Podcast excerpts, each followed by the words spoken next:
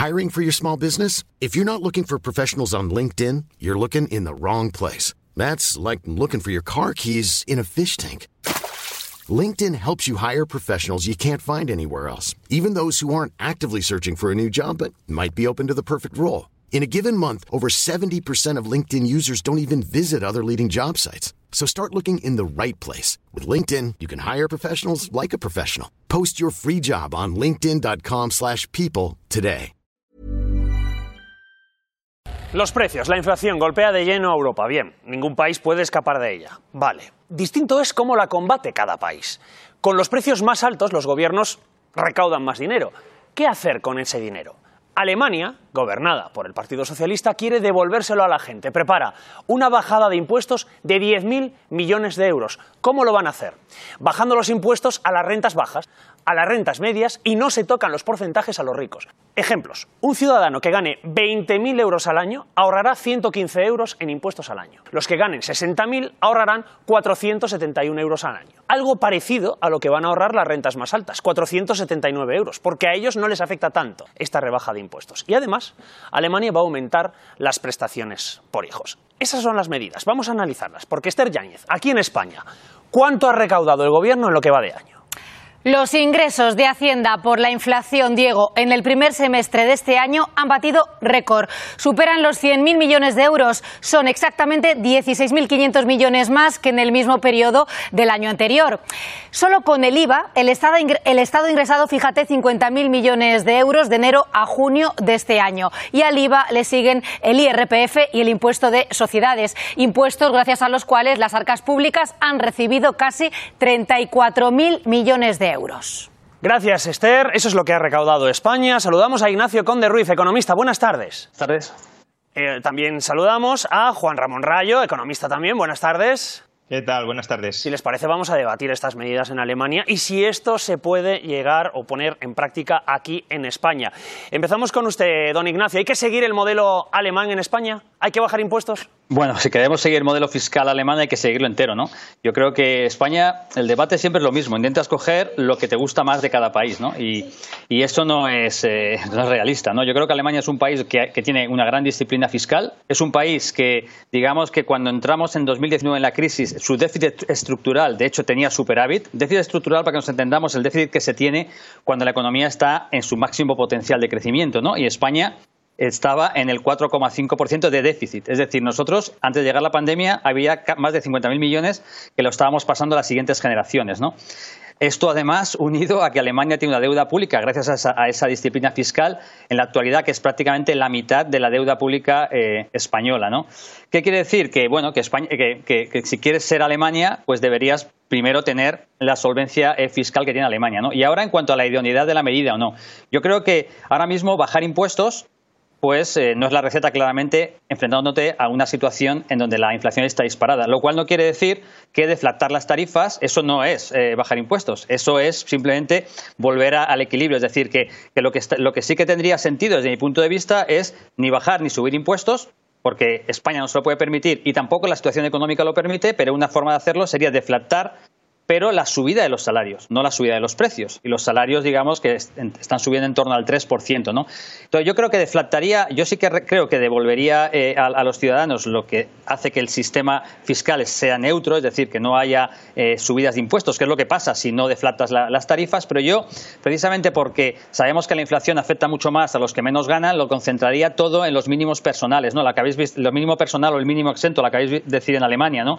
Como los que ganan más, al final, son los que más se benefician de la bajada, porque al final, para poder eh, favorecerte la bajada fiscal que implican las distintas tarifas, tienes que llegar a ese nivel de renta, ¿no? Por lo tanto, si sabemos que eh, los que peor lo están pasando son las familias con menores recursos, yo lo que haría sería eh, hacer que el sistema sea neutro, es decir, que ni suban ni bajen los impuestos actualizando las tarifas, pero sobre todo centraría todo en el mínimo exento y el mínimo personal, ¿no? El mínimo, el mínimo exento para que la medida sea mucho más progresiva y se centre mucho más en los que más lo, lo necesitan. Juan Ramón. Pero vuelvo a decir, ¿Sería realista llevar esta medida a España? Bueno, coincido en gran medida con lo que ha comentado eh, Ignacio.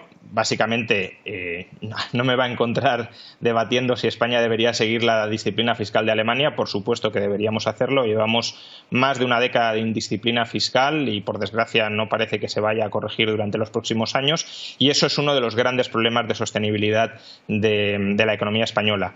Sobre la medida en concreto, también coincido en que no se trata ni siquiera de bajar impuestos. Lo que está haciendo Alemania es no subirlos aprovechando la inflación porque esta idea creo que tiene que quedar muy clara. Si tú no ajustas los impuestos, en particular el IRPF, cuando hay inflación, estás subiendo los impuestos por la puerta de atrás. La inflación, en este sentido, es un impuesto sin legislación, un impuesto que no pasa por el Parlamento. Si el Gobierno quiere subir impuestos, que es lo que está haciendo sin pasar por las Cortes, lo que tendría que hacer es, primero, ajustar el IRPF a la inflación y luego ir a las Cortes y aprobar una subida de impuestos. Pero como eso tiene coste político, como eso visibiliza que nos están quitando más dinero, que no solo nos estamos empobreciendo por la inflación, sino que el gobierno está sacando tajada con la inflación vía subida de los ingresos al no deflactar la tarifa, pues entonces prefieren no deflactar la tarifa, que es lo que están haciendo, cobrar más, pero no pasar por las Cortes con el consecuente coste político. Pero sería una medida que vendría bien, una manera de devolver, digamos, a los ciudadanos el exceso de recaudación, ya que los precios eh, siguen subiendo.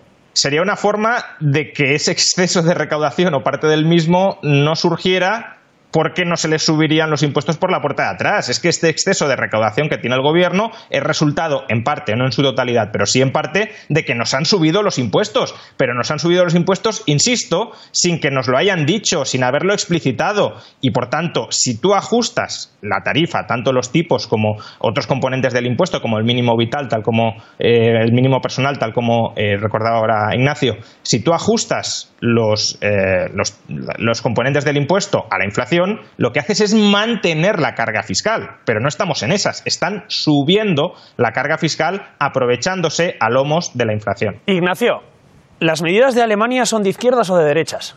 Es que yo creo que al final eh, vemos que, no se puede tampoco definir una forma de derecha o de izquierda. Yo creo que, que, un poco todos buscan también lo que es el, bueno, lo que no sé si llamarle populismo, no sé cómo decir, o sea, muchas veces busca satisfacer a tu electorado.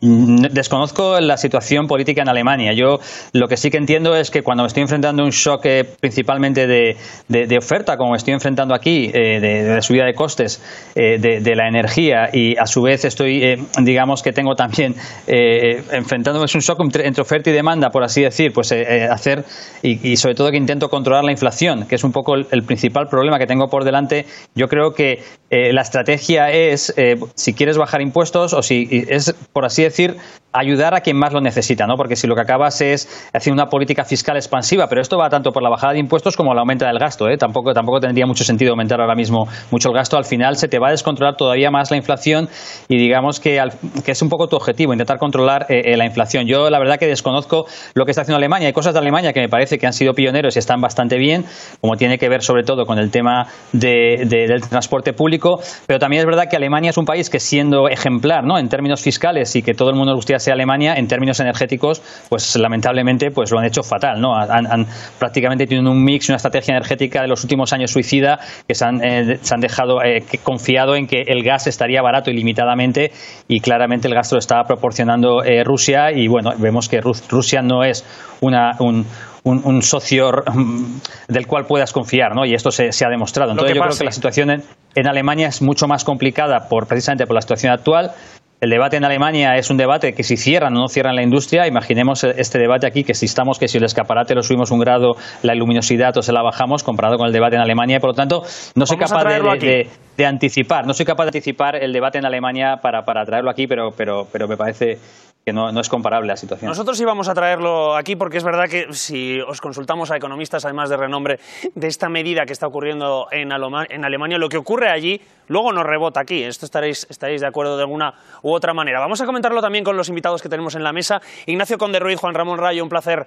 eh, por este tiempo de análisis. Gracias a los dos. Planning for your next trip? Elevate your travel style with Quince. Quince has all the jet setting essentials you'll want for your next getaway, like European linen, premium luggage options, buttery soft Italian leather bags, and so much more. And is all priced at 50 to 80% less than similar brands. Plus, Quince only works with factories that use safe and ethical manufacturing practices. Pack your bags with high-quality essentials you'll be wearing for vacations to come with Quince. Go to quince.com/pack for free shipping and 365-day returns.